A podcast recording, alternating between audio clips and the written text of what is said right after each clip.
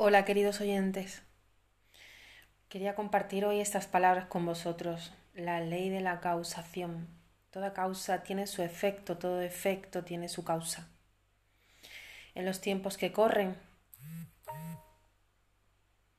es bueno compartir. No porque sean los tiempos que corren, sino los que han transcurrido, lo que, los que transcurren y lo que, los que transcurrirán.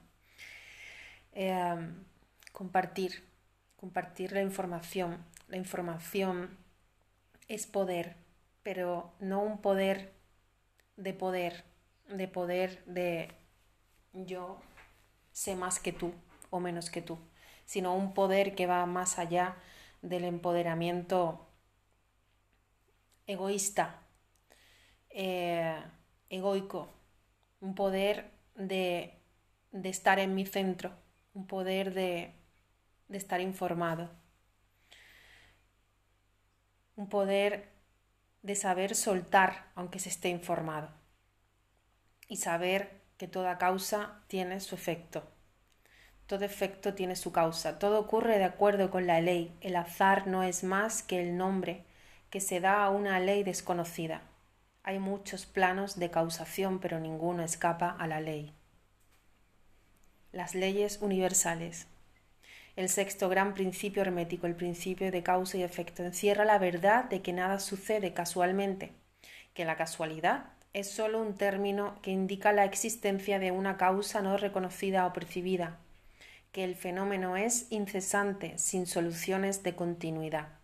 El principio de causa y efecto se encuentra tras todo pensamiento científico antiguo o moderno y fue anunciado por los instructores herméticos de los tiempos primitivos. Y si bien han surgido muchas discusiones y disputas entre las varias escuelas de pensamiento, esas disputas han versado especialmente sobre los detalles del funcionamiento del citado principio y sobre el significado de determinadas palabras el el inmanente principio de causa y efecto ha sido aceptado como correcto por todos los pensadores del mundo y practicado. Merecen realmente la práctica, pensar. Eh,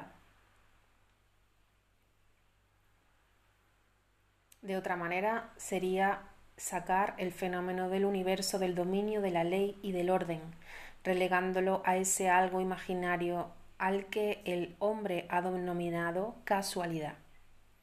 Un poco de meditación evidenciará que no existe absolutamente tal casualidad. Es un supuesto agente o modo de actividad diferente de una fuerza, ley o propósito, la operación o actividad de dicho agente el efecto supuesto de tal agente, un suceso, una cosa fortuita o una casualidad.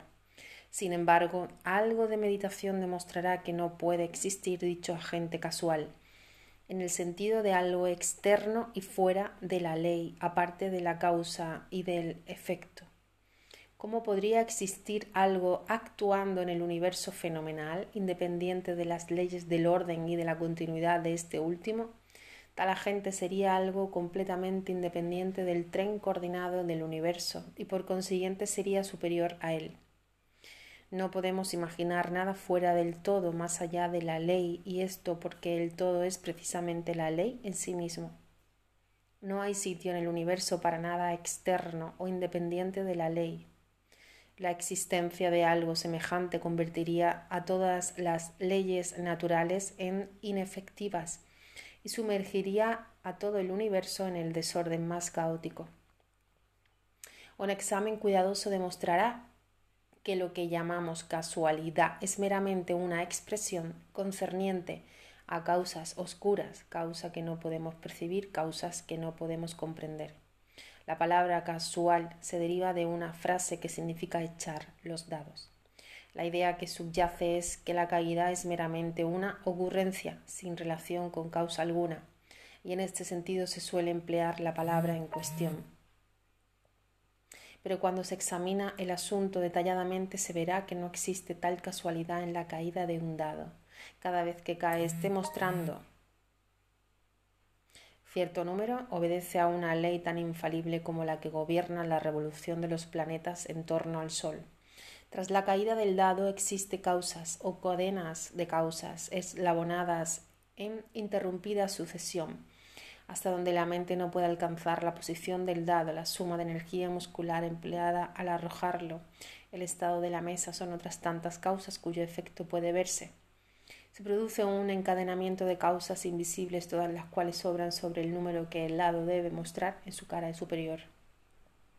Si se arrojan los dados de un gran número de veces se verá que los puntos marcados son casi iguales, esto es, que habrá igual número de unos de doses. Si se lanza una moneda al aire, al caer dará cara o cruz, y si se arroja un número de veces suficientes, las caras y las cruces será igualarán. Pero todo cae bajo el funcionamiento de la ley de causa y efecto, y si pudiéramos examinar todo el eslabonamiento de causas, veríamos con claridad que era sencillamente imposible que el dado cayera en otra forma que en la que cayó, bajo las mismas circunstancias y al mismo tiempo. Cuando se dan las mismas causas, se produce siempre el mismo resultado. Toda ocurrencia tiene su causa y su porqué. Nada ocurre sin causa, o mejor dicho, sin una cadena de causas. Al considerar este principio muchos se sienten confusos porque no pueden explicar cómo una cosa puede ser causa de otra. Esto es ser la primera creadora de la segunda. En realidad ninguna cosa puede producir o crear otra.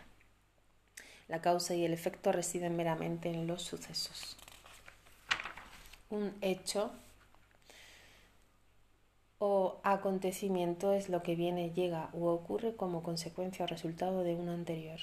Ningún acontecimiento crea otro, sino que es solo el eslabón procedente en la gran cadena coordenada de sucesos que fluyen de la energía creadora del todo.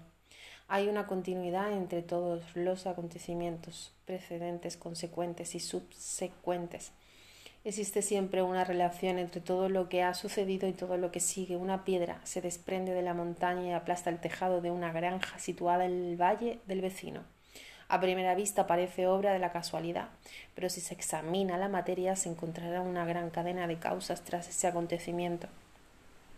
En primer lugar estaba la lluvia que ablandó la tierra que sostenía la piedra, permitiéndole así caer. Antes de esa causa estaba la influencia precedente del sol y de otras lluvias, las cuales gradualmente fueron desintegrando roca. Antes aún estaban las causas que produjeron la formación de la montaña o contribuyeron a ella por medio de las convulsiones de la naturaleza. Y así a infinitum. Además, podemos revisar las causas de la lluvia y considerar la existencia del tejado. En una palabra, pronto nos encontraríamos envueltos en un laberinto de causas y efectos del que tendríamos que luchar para escaparnos. Así como un hombre tiene dos padres, cuatro abuelos, ocho bisabuelos y dieciséis tatarabuelos, y así sucesivamente, de manera que al cabo de cuarenta generaciones se calcula el número de antecesores en muchos millones. Así también sucede con el número de causas que subyacen tras el suceso fenómeno más mimia, nimia, tal como el paso de un liviano trozo de carbón llevado por el viento. No es nada fácil seguir la pista de esta partícula de hollín hasta los primitivos periodos de la historia del mundo, cuando formaba parte de un macizo tronco, que más tarde se convirtió en carbón y así sucesivamente hasta el momento en que pasaba volando ante nosotros, en busca de otras muchas aventuras y una poderosísima cadena de acontecimientos de causa y efecto la llevó hasta esta situación actual y esta no es más que uno de los tantos sucesos de la cadena que seguirán produciendo cada vez más eventos durante centenares y centenares de años a partir de ahora. Una de las series de acontecimientos originados por esa partícula de hollín flotante ha sido escribir estas líneas, lo que ha obligado a un tipógrafo a realizar cierto trabajo esto despertará en vuestras mentes ciertos pensamientos, así como en la de los demás, que a su vez afectarán a otros y así sucesivamente, hasta donde la mente no puede alcanzar y todo por el simplísimo vuelo de una partícula de hollín. Todo esto demuestra la relatividad y asociación de las cosas y la deducción consiguiente de que nada hay grande ni pequeño en la mente de todo lo creo. Meditemos un momento. Si cierto hombre no hubiera encontrado a cierta mujer en la oscura edad de piedra, vosotros que estáis ahora leyendo estas líneas no estaréis ahora aquí. Y si quizá la misma pareja no se hubiera encontrado, lo, los que escribimos estas líneas tampoco estaríamos aquí. y el mismo hecho de que nosotros por nuestra parte escribamos y de que vosotros leáis por la vuestra afectará no solamente a nuestras propias vidas, sino que también tendrá un efecto directo e indirecto sobre muchas otras personas que viven actualmente o que vivirán en las edades por venir. Todo pensamiento generado en nuestra mente, todo acto realizado tiene sus resultados directos o indirectos, que se eslabonan coordinadamente en la gran cadena de causas y efectos. No deseamos entrar a discutir en esta obra, por múltiples razones, sobre el libre albedrío y el determinismo, entre otras muchas, la principal en que ningún lado del asunto es completamente exacto siendo en realidad ambos parcialmente verdad de acuerdo con las enseñanzas herméticas. El principio de polaridad demuestra que ambos aspectos son semiverdades, los opuestos palos de la verdad. La verdad es que el hombre puede ser a la vez libre y limitado por la necesidad, dependiendo todo del significado de los términos y de la altura de verdad desde la cual se examina el asunto. Los antiguos escritores expresaban esto diciendo que cuanto más lejana está la creación del centro, tanto más libre está. Los hombres en su mayoría son más o menos esclavos de la herencia del medio ambiente y manifiestan muy poco libre albedrío, se ven arrastrados por las opiniones, costumbres y pensamientos del mundo externo, así como también por sus emociones, sentimientos y modalidades. No manifiestan el menor dominio de sí mismos que merecen que merezca ese nombre y con indignación rechazan esta afirmación diciendo yo puedo obrar ciertamente con plena libertad y hacer lo que me dé la gana, hago precisamente lo que quiero hacer. Pero no pueden explicar por qué o de dónde viene el necesito y el me gusta. ¿Qué es lo que los hace querer una cosa con preferencia u otra? ¿No hay ninguna razón para sus gustos y necesidades? El maestro puede transformar los agrado, los agrados y necesidades en otros en los extremos opuestos del polo mental. Puede y tiene la capacidad de querer querer, en lugar de simplemente querer porque algún sentimiento, modalidad, emoción o sugestión del medio ambiente despierte en él una tendencia o deseo de hacer tal o cual cosa. La mayoría de los hombres son arrastrados como si fueran una piedra obedeciendo al medio ambiente, a las influencias externas, a las modalidades, a los deseos y a las emociones internas, por no hablar de los deseos y voluntades de los demás que son más fuertes. La herencia, el medio ambiente, las sugestiones la arrastran sin la menor resistencia por parte, sin que ejerciten en modo alguno su voluntad movidos como las fichas en el tablero de ajedrez de la vida desempeñan su papel y se quedan a un lado después del juego, pero los maestros que conocen las reglas del juego se elevan por encima del plano de la vida material y colocándose en contacto con los poderes superiores de sus naturalezas, dominan sus propias modalidades, caracteres, cualidades y polaridades, así como el medio ambiente que los rodea, convirtiéndose en esta forma en directores del juego y no en meras fichas, causas en lugar de efectos. Los maestros no se libran de la causación en los planos superiores, sino que están bajo el control de esas leyes más elevadas y haciendo uno de estas se convierten en dueños de las circunstancias en los planos inferiores. De esta manera forman una parte consciente de la ley en lugar de ser sus ciegos instrumentos. Mientras obedecen y sirven en los planos superiores, dominan el plano material de que son dueños. Pero tanto arriba como abajo la ley está siempre operando, no existe tal casualidad bazar, la ciega diosa ha sido abolizada por la razón. Ahora podemos ver con ojos iluminados por el conocimiento que todo está gobernado por la ley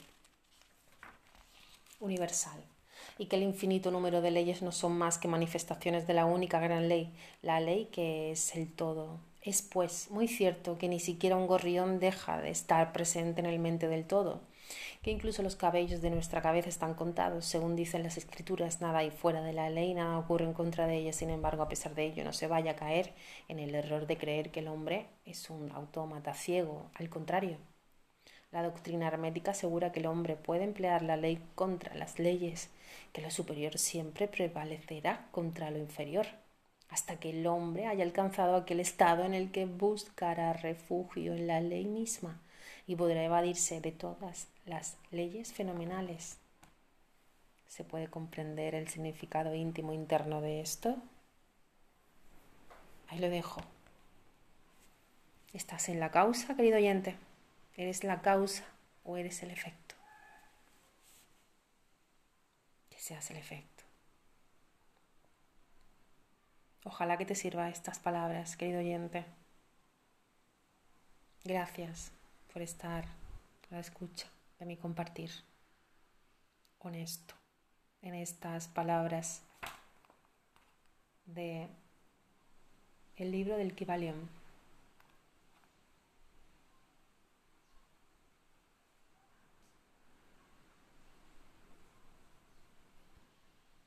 No te creas nada, solamente experimenta por ti mismo.